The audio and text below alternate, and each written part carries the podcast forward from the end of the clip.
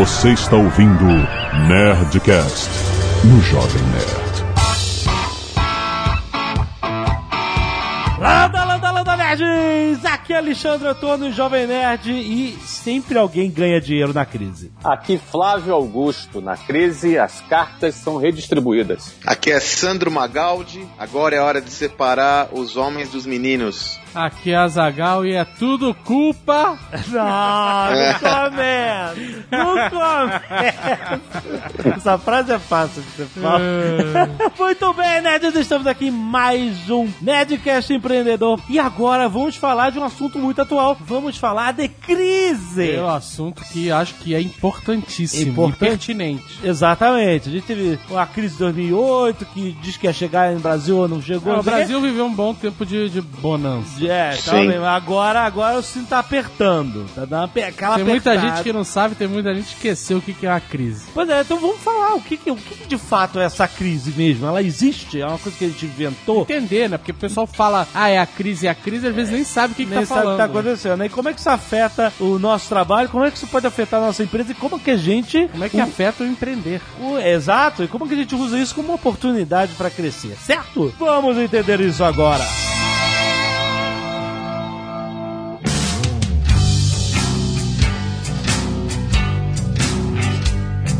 Então, essa crise que a gente está vivendo agora é reflexo da grande crise imobiliária lá de 2008, que ia chegar com uma marolinha no Brasil e aí demorou um pouquinho mais, mas chegou? Ou é outra coisa? Não, isso, isso é o que muita gente gostaria que a gente acreditasse. Aliás, essa crise internacional, ela é, ela é uma desculpa na ponta da língua dos políticos e de, de muita gente que gosta de tirar o corpo fora, Ah. em vez de assumir a sua responsabilidade. Em primeiro lugar, acho que é muito importante entender o que, que é crise, né? A gente tem crise no casamento, tem crise no namoro, tem crise econômica, tem... Enfim, o que, que é crise? Crise, ela nada mais é do que desequilíbrio, não é? Quando alguma coisa que estava em equilíbrio passa a ficar em desequilíbrio. Acho que vale a pena dizer que nem, acho que nem eu, nem Magaldi, nem vocês temos aqui compromisso com conceitos acadêmicos. Primeiro, eu não sou economista e, nem político, não é? Mas, obviamente, a gente pode dar uma opinião baseada na observação de mercado que a gente tem, da experiência que nós temos. Então, se crise é desequilíbrio, a crise financeira do Brasil hoje é resultado de um desequilíbrio. Algo que vinha desde o plano real ali, não é? o controle da inflação, tudo estava controlado. Vai lembrar que eu sou mais velho, né? eu tenho 43 anos, eu vi inflações de 80% ao, ao mês, como É, hoje na loucura. Venezuela a inflação é de 100% ao ano. Então a gente viu a coisa se equilibrar e agora as coisas se desequilibraram. Então crise é isso, quando as coisas se desequilibram. Uhum. A tua crise financeira, vamos supor, a tua vida financeira entrou em crise. Tá, você gastou mais que devia, ficou endividado, tem cobrador batendo na tua porta, teu nome vai pro SPC, o banco vai fazer busca e apreensão no seu carro, ou seja, você entrou numa crise. Então hoje é, é mais ou menos isso, as coisas entram em desequilíbrio. E hoje no Brasil as contas, a crise financeira é resultado de um desequilíbrio. Provocado pelo quê? Provocado pela gastança. né? Houve um gasto excessivo do governo para bancar campanha de reeleição no último mandato. Houve muitos gastos, os gastos públicos são imensos. O Brasil tem 39 ministérios, é mais do que é, os Estados Unidos e o Chile juntos. Ou seja, é, é muito gasto. Fora qualquer coisa pontual, etc. Uma coisa que a gente nunca fala, porque isso não tá ligado a administração nenhuma do PT ou do PSDB, etc.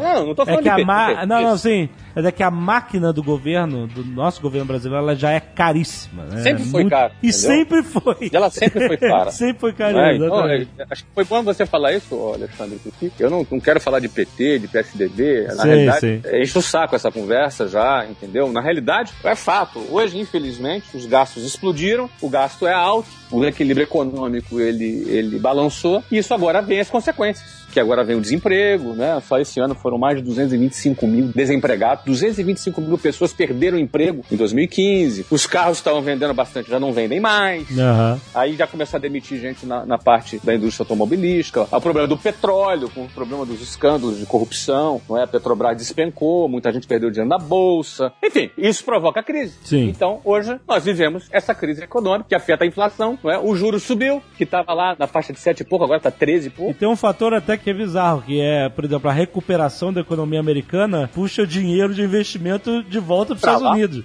É, antes tá todo mundo saindo porque eles estavam em crise lá e vinha para cá onde tinha um crescimento maior. Agora que voltou a ficar bom lá, o dinheiro também vai indo embora. E não só lá, é isso, como outros países da América Latina que estão crescendo também. é? Exato. Enfim, vários países estão crescendo. Então, não, não- não- não- essa conversa de crise internacional, não, não. Houve a crise internacional, o Brasil estava muito bem estruturado e passou bem por ela. Só que as a- a- o governo que é responsável pela economia, não interessa se é o PT, se não é PT, por acaso é o PT, então o governo que é responsável pela economia perdeu o controle dessa história aí, produziu esse desequilíbrio e agora nós pagamos a conta. E por aí vai. Isso é crise, né? E essa crise é real, ela é fato, ela não é um fator psicológico, ela existe. A grande questão é como a gente pode lidar com essa história dessa crise para poder a gente se proteger e até eventualmente se dar bem no meio desse cenário. Você sabe, Flávio, uma coisa que eu me dei conta, eu até acho que fiz um post sobre isso. Eu estava já no. Foi no fim do ano passado, eu estava dando uma aula aí no MBA, e aí o pessoal, ainda a crise estava começando, e era só vendedores, era uma, uma, uma- matéria sobre vendas e tal, MBA sobre vendas. E eu me dei conta de uma coisa, os pessoal estavam. As pessoas, muito jovens, estavam desesperados. Aí eu me dei conta de uma coisa: 99% daquela sala não tinha passado ainda uma crise daquelas que nós, da nossa geração, passou. Pô, eu lembro de preço de. eh, As coisas não vinham com preço. Não, vinham nunca. com código. É, porque uma a tabela era, era alterada diariamente, às vezes mais de uma vez por dia, cara. Isso Ô, era. Dave, eu vendia no começo da minha carreira lá, eu vendia amendoim, né? Pra atacadistas, né? Hum. Olha que bizarro. Eu ia lá vender pro cara, o cara não sabia o valor que ele comprava a mercadoria, porque o valor que eu tava falando que valia naquele momento, o caminhão demorou sete dias pra entregar, eram mais sete pra pagar, então ele não sabia o valor que ele ia pagar a mercadoria, velho. É, muito Caraca, louco, né? Que loucura. Porque a inflação corroía em 15 dias. Ah, sim. A inflação corroía 40, 50, por, vai, 30, 40% do valor. O fenômeno da compra de mês, que acompanha as famílias Sim, brasileiras até, até hoje, hoje. é um fenômeno que é, ele começou nessa época de inflação alta, onde a pessoa tinha que receber o salário e correr pro mercado Exatamente. fazer compras, porque senão no dia seguinte o, o dinheiro dele ia se esvaindo. Exatamente. Não vale a mesma coisa. Por que, que eu digo isso, né? Toda crise tem um efeito psicológico. Ela tá posta. A gente vê agora, a gente tá acompanhando uma restrição maior de demanda, muitas pessoas, muitos empreendedores tendo uma procura menor pelos seus produtos, né? Existe uma questão prática. Porém, existe uma questão que é tão ou mais importante do que isso, que é uma questão psicológica. Como você lida com a diversidade? Por quê? Infelizmente, se pegar a nossa mídia massiva, sempre parece que joga pro inimigo, né? Então é só desgraça, é só notícias negativas. Não que elas não existam. É, exatamente, mas, mas- mas- Não. mas elas existem mesmo. Elas são né? factuais. Elas são factuais, mas o problema é que elas geram um efeito Isso aí. manada, que é chamado no mercado, efeito manada, não é? E assusta as pessoas, e por conta disso retrai ainda mais, agravando mais a crise, não é? Por isso que outras pessoas que não entram nessa pilha abrem uma janela de oportunidade onde ela pode aproveitar, surfar na onda da crise e se dar muito bem. Enfim, é isso que a gente quer hoje falar sobre essas possibilidades, não é? Mudanças profundas na economia. O Cruzeiro volta a ser a moeda nacional. Olha que coisa interessante. Todos os empreendedores que a gente estudou no meu sucesso.com até agora, todos eles passaram por todas as crises econômicas do país. Desde a do Collor, onde houve aquela restrição brutal de, de recursos, né? Ficaram 50 cruzados, eu nem me lembro exatamente qual era o nome da moeda, né? Se eram cruzeiros ou cruzados, não me recordo. Todos eles passaram por isso. Desde o Ari Kozer, do Fogo de Chão, Robson Shiba, do China Box, Kaito Maia, da Chili Beans. E é curioso como esses empreendedores desenvolveram uma defesa para isso. Então, quando você vai conversar com esses caras hoje sobre os efeitos da crise atual, eles estão mais maduros. Uhum. Eles sabem que devem ser mais conscientes com os gastos, sabem que devem cuidar melhor do endividamento porque o custo do dinheiro é alto. Porém, nenhum deles está rifando o seu plano de crescimento, porque eles entendem que nesse momento é uma oportunidade grande para crescer. Olha que paradoxo, né? Agora, por que, que as cartas se redistribuem na crise? Porque muita gente não se prepara para a crise, não faz as mudanças que precisam mudar, que precisam fazer.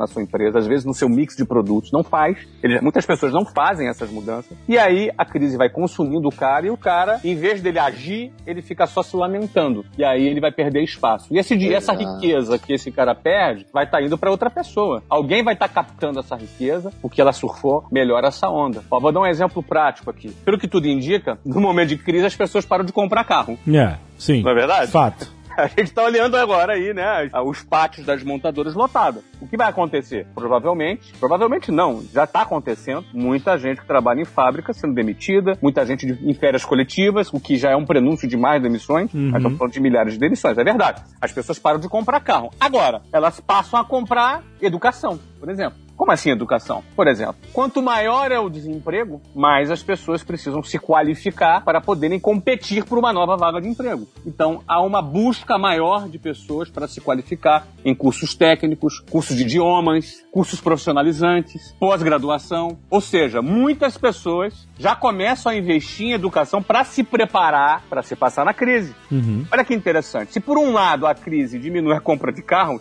ela aumenta, por exemplo, o consumo de educação voltada para o mercado de trabalho. Ou seja, é uma oportunidade também para o setor de educação. Muita gente cresce na crise. Eu, como trabalhei com educação por muitos anos, lembro bem que em 2008 foi uma crise forte que aconteceu no mundo. Nós começamos a crescer mais naquele momento. Uhum. É assim que acontece. Então, aí acho que tem a primeira referência para a gente dar para o nosso ouvinte, né? É necessário se afastar da emoção e fazer uma ótima leitura do que é essa crise. Quais são os impactos que ela tão, vai gerar para o seu negócio, já está gerando? Quais são as oportunidades? E para isso você tem que considerar o aspecto psicológico, ou seja, você tem que se distanciar do perrengue aí, da pegação e olhar e falar: peraí, como eu posso gerenciar o meu negócio melhor nesse contexto de instabilidade? É inegável que você vai ter que mudar a, sua, a forma como você dirige. É isso é como é num, né? Tem que é como mudar. você tá lá numa estrada, né? É. Começou a chover, né? Começou, É. você tem que mudar. Exato. Né? Tá. Então como você vai guiar? Você tem que Mas fazer esse é o problema, ambiente. Esse é o problema. As pessoas não mudam. É, esse é o problema. Muita fazer. gente não muda. E aí, porque não muda, toma pau. É verdade, é, É verdade. isso aí, é isso faz aí. parte, a, a mudança ela faz parte.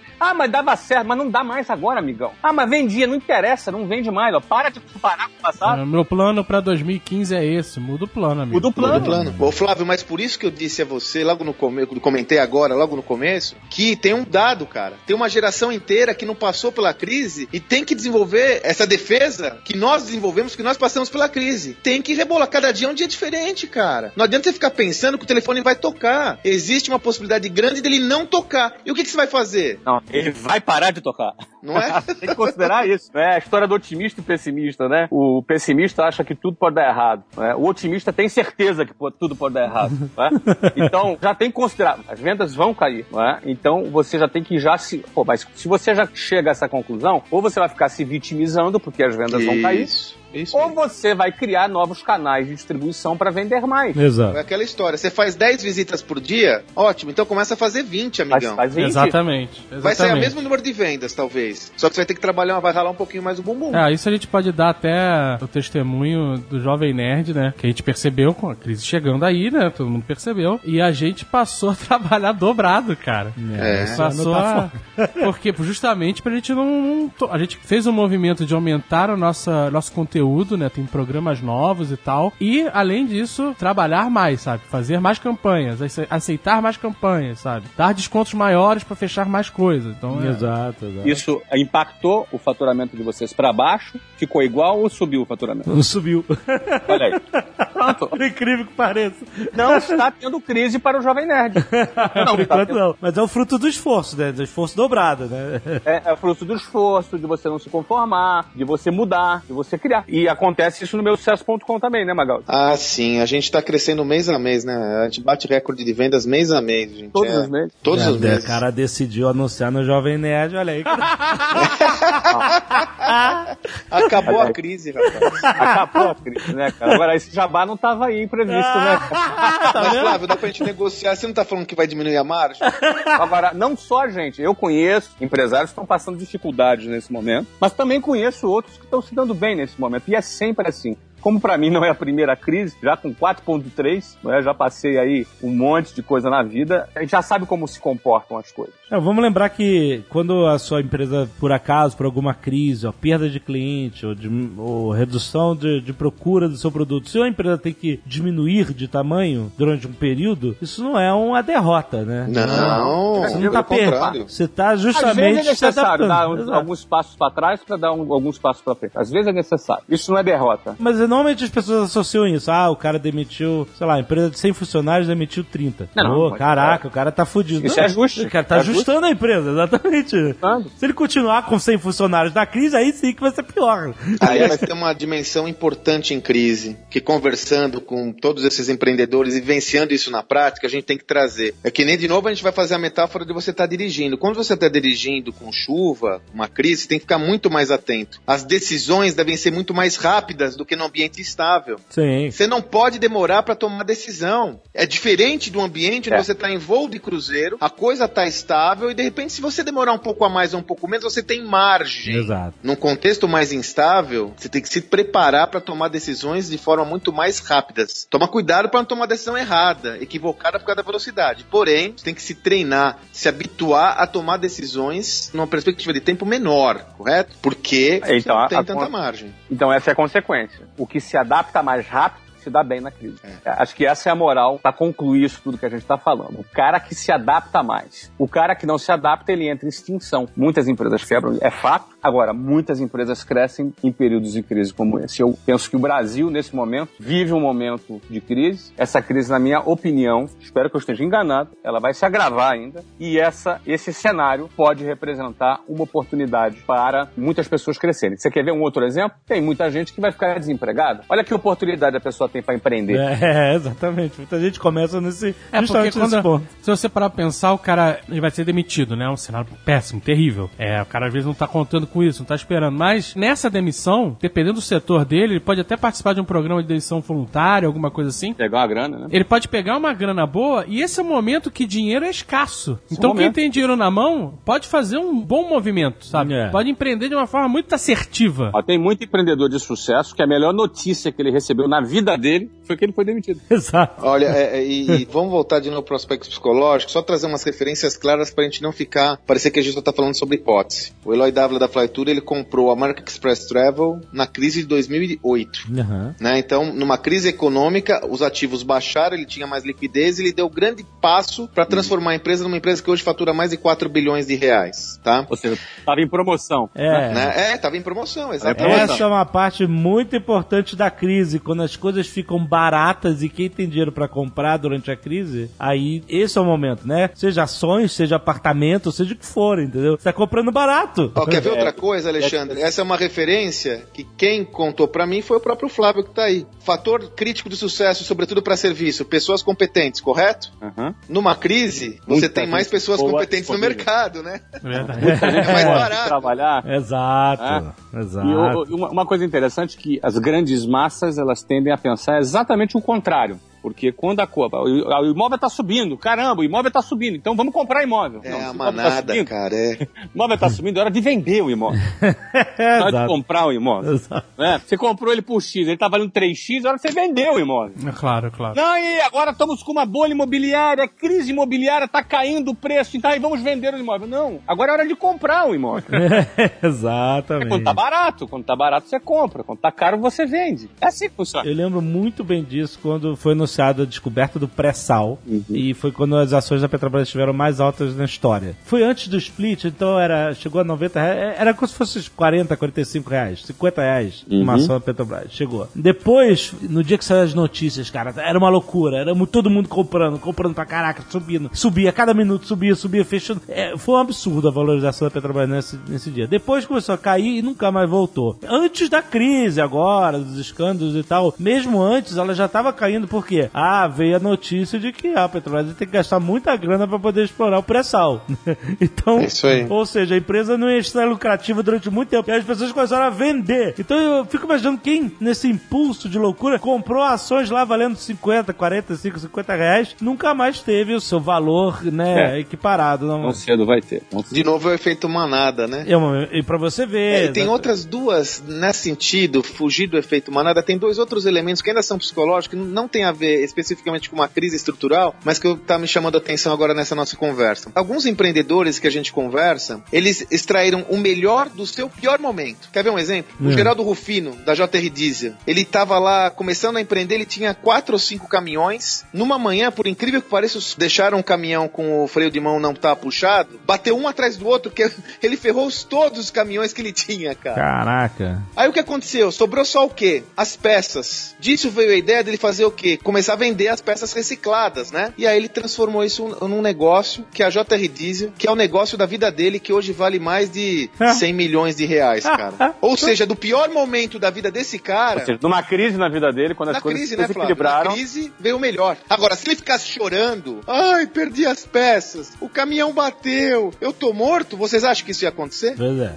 Exatamente. O outro exemplo é o nosso amigo Caíto Maia da Chili Beans, que nós já comentamos. Ele tinha uma importadora, por problemas de fluxo de caixa e tal, ele quebrou porque dois clientes não pagaram. Foi o pior momento dele, mas ele trabalhava no B2B, estava indo bem, sobraram alguns óculos. Ele começou a vender para B2C, para cliente final. Surgiu a Chili Beans. Ou seja, do pior momento que ele teve, uma, uma crise pesada que ele teve do negócio dele, emergiu o melhor, que hoje é uma empresa aí com mais de, que fatura mais de 500 milhões de reais. Então, assim, como esses caras encararam a crise? Isso é fundamental. Como a gente encara essa crise? Como você encara essa crise? É, isso é um aspecto fundamental. Porque, como nós comentamos aqui, ela tá posta, cara. Ela tá aí, velho. E aí, talvez se agrave. E talvez fique mais difícil. E aí, como você encara isso? Qual a Exato. leitura que você faz da crise? Quais passos propositivos você desenvolve com vistas a não só sobreviver, mas crescer? É possível, claro que é possível. Eu vou falar um negócio muito piegas aqui, mas que eu vi há anos atrás, eu nunca mais esqueci. Talvez por ser muito piegas.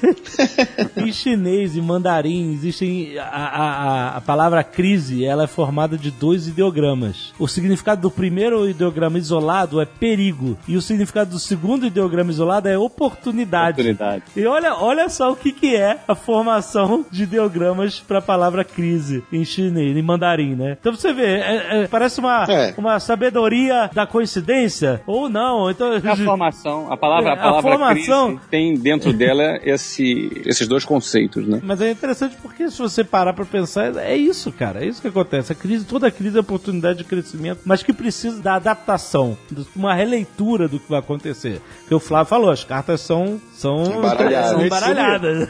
Distribuído. Você Exatamente. pode fazer uma nova mão. Você pode fazer uma mão forte agora nesse momento. Exatamente.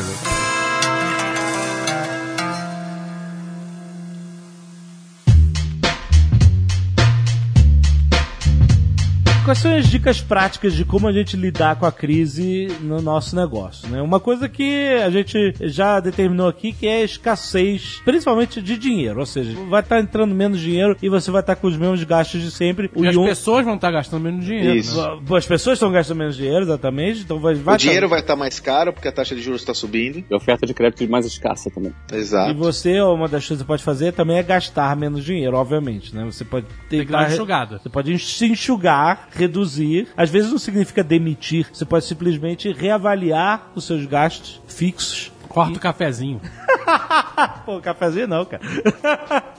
Mas você tem que entender o que você pode cortar, né? Justamente. É, eu, eu lembro que em uma dessas crises da aviação, faz muitos anos, então não lembro os nomes, mas alguma reportagem de alguma companhia aérea que estava reavaliando os seus gastos. E aí que os engenheiros de produção brilham, porque eles, eh, os caras ganham muita grana justamente reavaliando os gastos de empresas para salvá-las das crises. E um dos pequenos ajustes que a companhia aérea fez foi reduzir o número de azeitonas na sua salada de azeitonas. Caraca, é, parece sacanagem, mas o cara tipo assim, era assim, toda salada de azeitona tinha oito azeitonas. E eles reduziram pra cinco. E isso fez com que eles economizassem, sei lá, 200 mil dólares por ano. Sei lá. É pouco pra uma companhia aérea, o tamanho de uma companhia aérea gigantesca, 200 mil dólares? É, mas se o cara vai fazendo esse ajuste aqui, tira azeitona, não sei o que, muda o biscoito. No final das contas, ele, ele tá mais enxuto pra uma coisa que ele poderia ter feito antes da crise, mas É. ele acabou tendo que ver a crise acontecer pra ele poder se enxugar. Porra, mas a comida avião já é tão miserável. Pô, a azeitoninha boa. Mas a salada de azeitona, eu sei, eu entendo. Deixa eu dar um contraponto aí no que você está falando, porque eu acho que o que é importante numa crise realmente é você ter um controle mais apurado de custos. Mas tem que tomar Sim. muito cuidado para você não tirar do valor do seu produto. Claro, é, não, tá certo. Isso Então, aí. por exemplo, é, tem uma frase que a gente falava que era o seguinte: o cara, às vezes, ele quer economizar migalha e perder milhão. Então, às vezes, o cara economiza migalha. É importante discernir, é importante você conseguir entender o que é gordura e o que é o valor do teu negócio. Tem que tomar Sim, bastante exato, cuidado. exato. Porque, pô, quando você diminui o valor, você vai vender menos. Não tem nada pior num negócio do que vender menos. Muito boa a colocação. É, você, você falou certo. Se você reduzir justamente a qualidade do seu produto a É. ponto perceptível que vai gerar um desconforto do, do consumidor, ah, que bo- virou, ficou uma bosta isso. O cara não vai mais comprar. Mas tá comida certo. de companhia aérea você não espera nada mesmo. Exato, você tá sentado lá, cara. Você vai ter que aceitar o que eles te derem. Então, pô, tira a azeitona Quando tem mesmo. monopólio, assim não adianta nada. Ó, um dos maiores riscos em uma crise a gente comprometer nosso médio e longo prazo com atitudes desmedidas, sabe? Aham. Por isso que eu digo, tem que fazer uma boa leitura da crise. Porque às vezes você vai cortar o custo em alguma atividade que cria valor no médio prazo, pode economizar agora uma grana, mas e no médio prazo? Você É. pode estar sacramentando a falência do seu negócio para sempre. A crise é passageira, o seu negócio é perene. Então, você tem que ter uma leitura muito interessante para saber aonde você é mais rigoroso agora. Vale frisar que é natural que se você vem do ambiente de bonança, sempre existe ali uma gordurinha, né? Isso, Sempre é. existe ali, Isso né?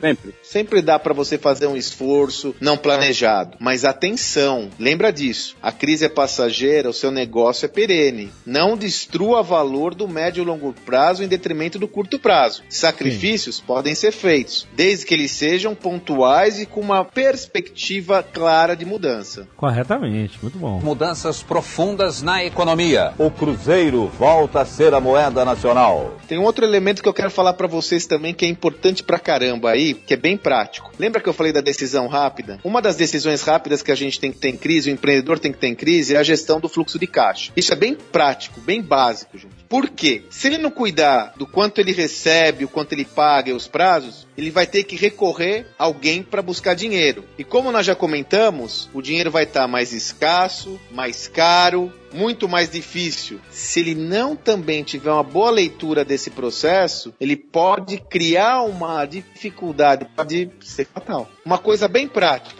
olhar seu fluxo de caixa, cara. Quando você está recebendo, quando você está pagando, negociar bem com os fornecedores, negociar bem com quem você vende, para que você não tenha esse risco num horizonte curto, hein? Curto, porque com uma taxa de juros de 14%, o juro bancário do jeito que tá, cheque especial mais de 200, eu nem sei quanto, recorde mundial, cara, você não pode vacilar não, cara. Não pode É vacilar. verdade. E se, você- e se a pessoa estiver endividada, é um momento de, né, mais importante. Aliás, é um bom momento para negociar dívida, né, gente? Exato, é. Bom exatamente. momento, né? Bom momento para negociar lá embaixo as dívidas, porque o pessoal precisa receber, né, cara? Exato, o banco tá querendo receber e ele sabe que tá todo mundo ferrado. É, então, é justamente, aproveita esse momento, tá com dívida, de renegocia isso e reduz os seus custos, né? Essa dívida é custo Vou também. falar uma coisa com relação é, ao aspecto um pouco mais psicológico da crise dentro de uma empresa. A pior coisa que existe é dono de empresa fazendo papel de coitado. É, chorando, né? Entendeu? Ah, crise, ah, o negócio tá ruim, entendeu?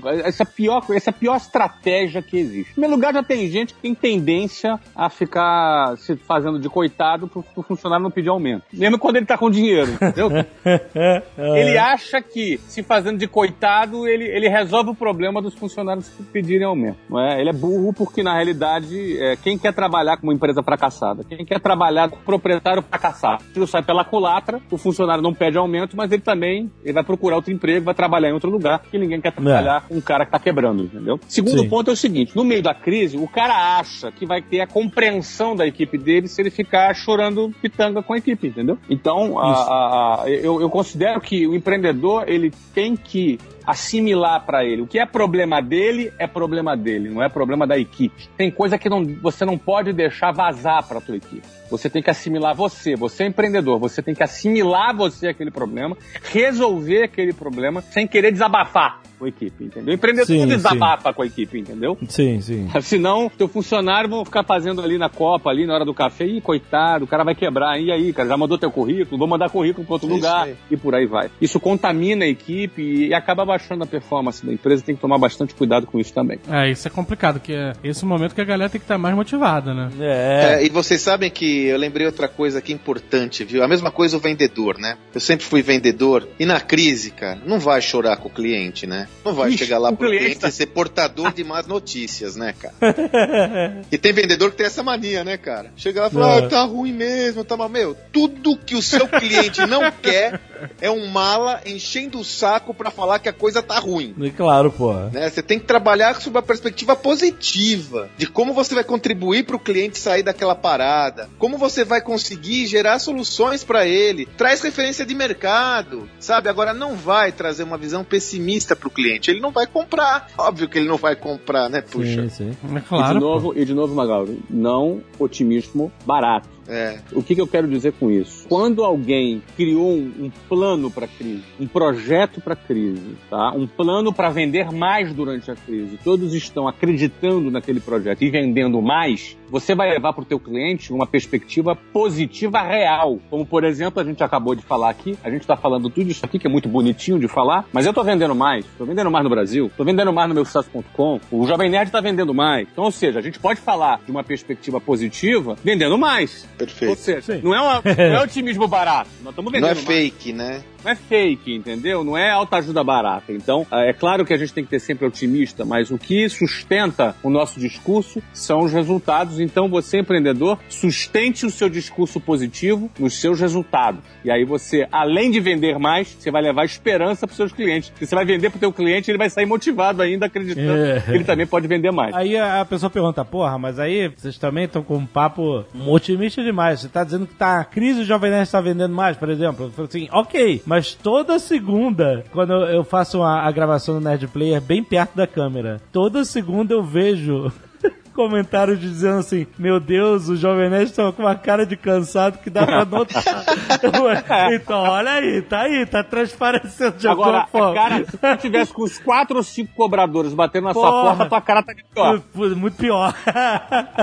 Mas é isso, né, cara? É realmente um momento que é, todo mundo tem que se esforçar é, muito pra poder passar pela crise tem que ter sacrifícios maiores, né? Porque tem gente que fica. A crise bate e o cara fica atrás. É porque Fica a crise, paradão. ela não é, não é, não, é não, não, não são flores, mas é um momento de oportunidade, essa que é a parada. Exato, exatamente. Olha, tem uma frase que eu costumo falar no- lá no Geração de Valor, que é "Es- estabilidade não existe, né? Essa palavra as pessoas, elas se iludem muito, né? Elas, as pessoas querem uma vida estável, elas querem buscar estabilidade. E eu sempre falo, estabilidade não existe, não existe para ninguém, porque economia são altos e baixos. Essa não é a primeira crise e nem será a última É crise aí, ela sempre vai vir. Por quê? As coisas se desestabilizam, elas se desequilibram, e aí todo mundo vai lá, trabalha, e elas vão lá e se equilibram novamente. Exato, se reajusta. E se reajustam. E daqui a pouco aquilo que estava equilibrado vai se desequilibrar novamente. É, então não fica achando que É. você vai ser surpreendido. Ah, Não. meu Deus, a crise, que surpresa! Não, sempre haverá crise. Sempre haverá, e isso não é o fim do mundo. E na hora que você vence a primeira, a segunda, a terceira, você já começa a pegar a manha de como vencer as próximas. E é isso que a gente está procurando passar para você que está aí ouvindo e que eventualmente pode estar preocupado. É para preocupar sim, mas não é o fim do mundo. E espero que essas dicas possam estar te ajudando aí a passar por esse momento. Mudanças profundas na economia. O Cruzeiro volta a ser a moeda nacional. E uma coisa importante é o seguinte: quando a crise acaba, vem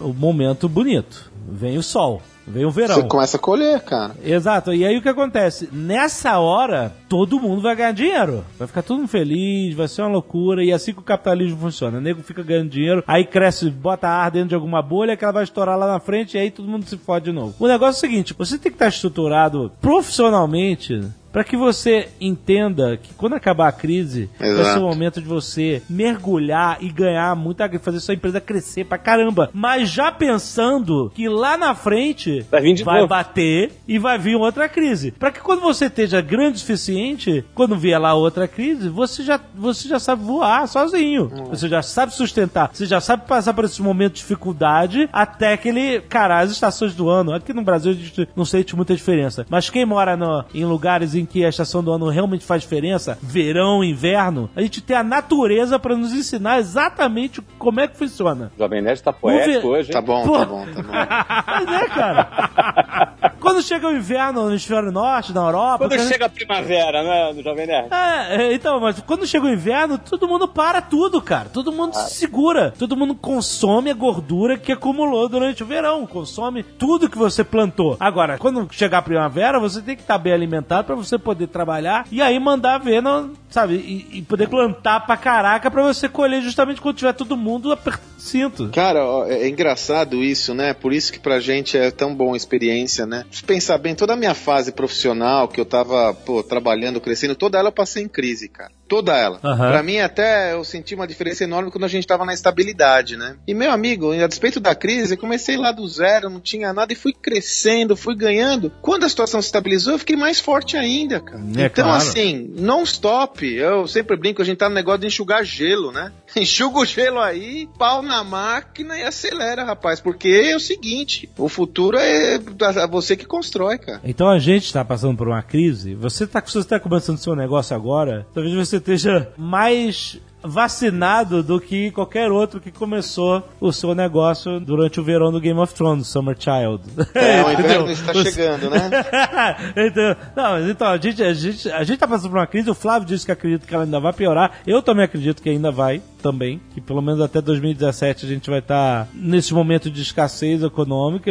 É possível que a gente esteja errado, também ninguém consegue prever o futuro, mas dado todas as circunstâncias, o que a gente já viu no passado, é, e como a gente vê que a coisa caminha, é possível que seja bem isso. E é bom a gente ter isso. Só deixa eu dar aqui um exemplo prático. Nós temos aí a possibilidade do Brasil ser rebaixado e perder o seu grau de investimento. Cinco segundos para explicar o que isso significa. As agências de risco, você tem aí a Standard Poor's, você tem a Moody's, é? enfim, você tem pelo menos quatro grandes agências de risco no mundo, avaliam o risco do país. Então, dependendo da crise que está o país e a capacidade que esse país tem de pagar suas dívidas, é igual ao SPC. Essas agências de riscos vão te dando mais ponto ou menos ponto, vai tirando ponto desse país. Então, o Brasil hoje ele está na menor classificação, numa das menores classificações de risco, no grau de investimento. O grau de investimento é assim, quando ele está numa lista de países onde se é recomendado os investidores investirem, os bancos, os fundos, toda a grana que rola no mundo está ali, tá na, o Brasil está na lista. Se o Brasil perder esse grau de investimento, ou seja, ele for rebaixado, ele entra numa outra lista, quase que uma lista, não chega a ser um SPC, mas é uma lista de países que existe um risco investir naquele país. Olha, não é recomendado investir nesse país. Se o Brasil ele é rebaixado, isso pode acontecer esse mês ou daqui a três meses, a cada três meses, quatro meses, mais ou menos, as agências de risco vêm e fazem uma análise do país. E o Brasil está ali nessa situação. Se o Brasil for rebaixado, muito dinheiro que está dentro do Brasil sai imediatamente, porque os investidores pegam seu dinheiro e tiram dali. E outro dinheiro que estaria entrando para investir no Brasil deixa de entrar. Então essa escassez de capital e de dólares dentro do país faz uma pressão para que o valor do dólar suba. Ou seja, se o dólar hoje está 3,10, ele estava a dois reais há um ano passado. É, e se o Brasil é rebaixado nessa classificação de risco, pode ser que o dólar vá para 4, amigo. Ô, Ah, que coisa, aí doeu.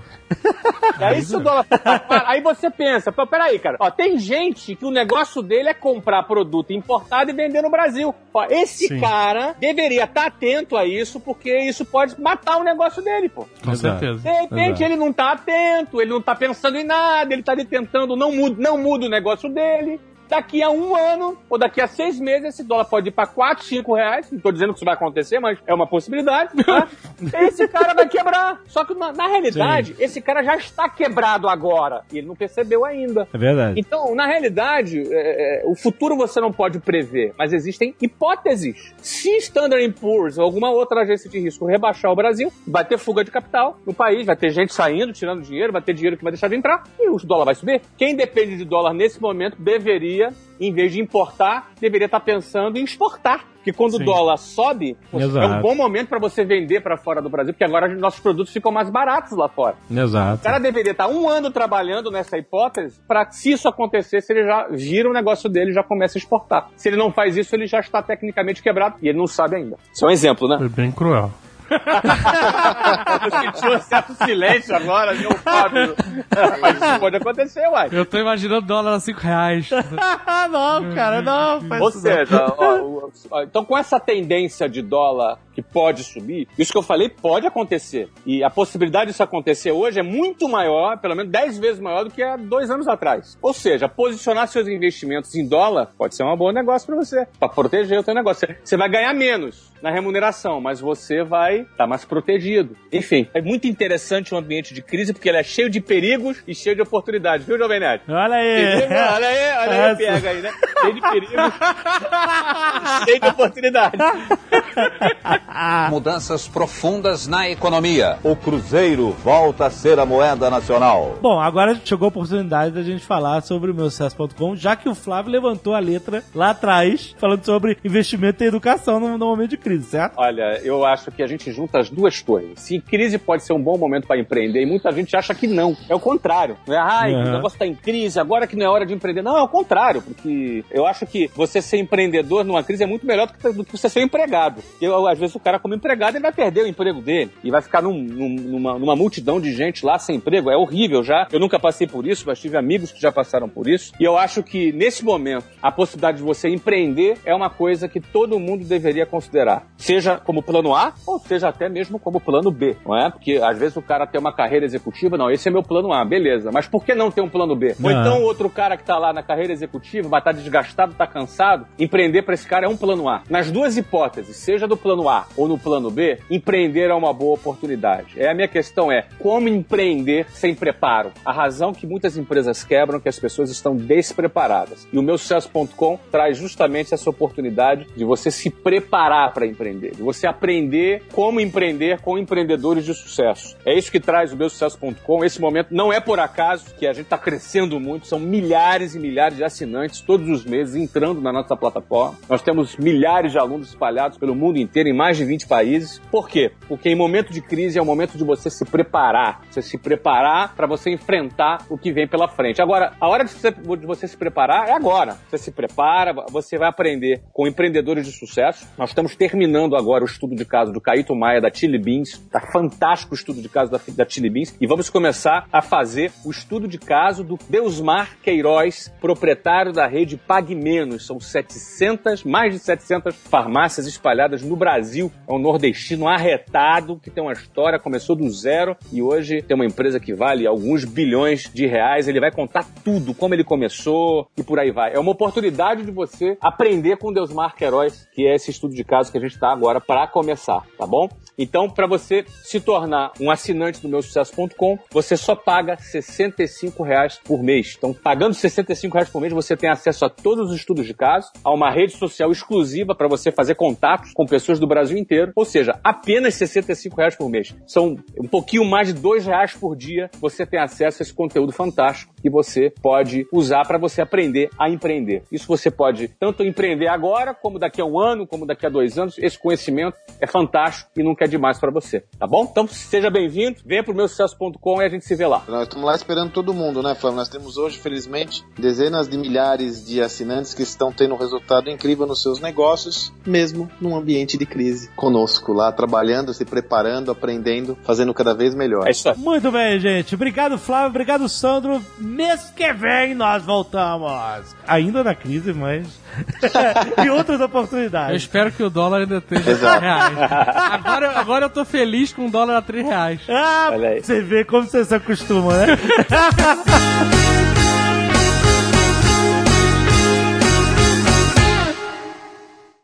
Este Nerdcast foi editado por Radiofobia, podcast e multimídia.